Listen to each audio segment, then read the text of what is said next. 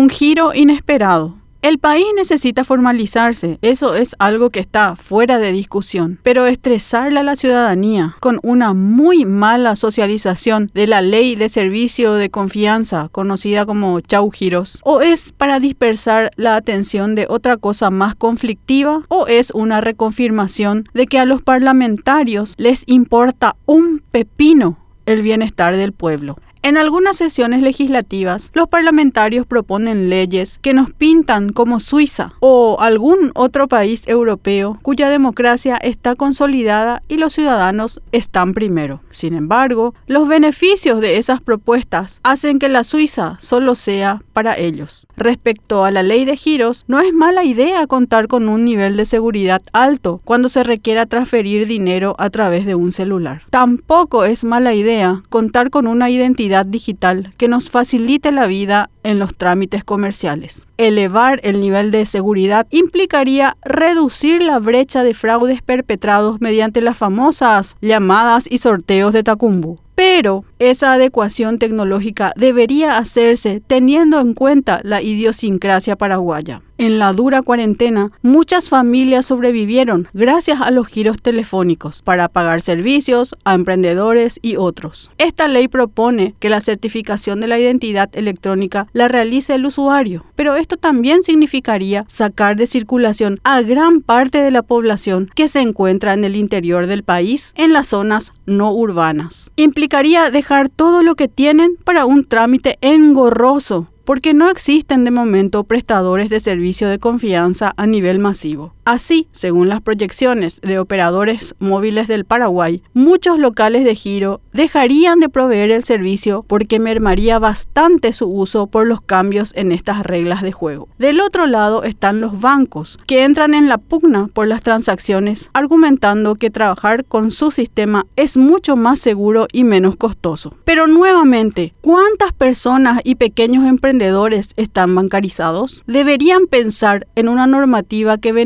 de verdad al pueblo, porque a este le caen con todo, pero cuando se trata de formalizar las gestiones de los parlamentarios, que todos los días nos sorprenden con sus bochornosas actuaciones y robos, nadie dice ni hace nada, ni tenemos un servicio de confianza. Hagan una ley que nos beneficie, no que nos estrese.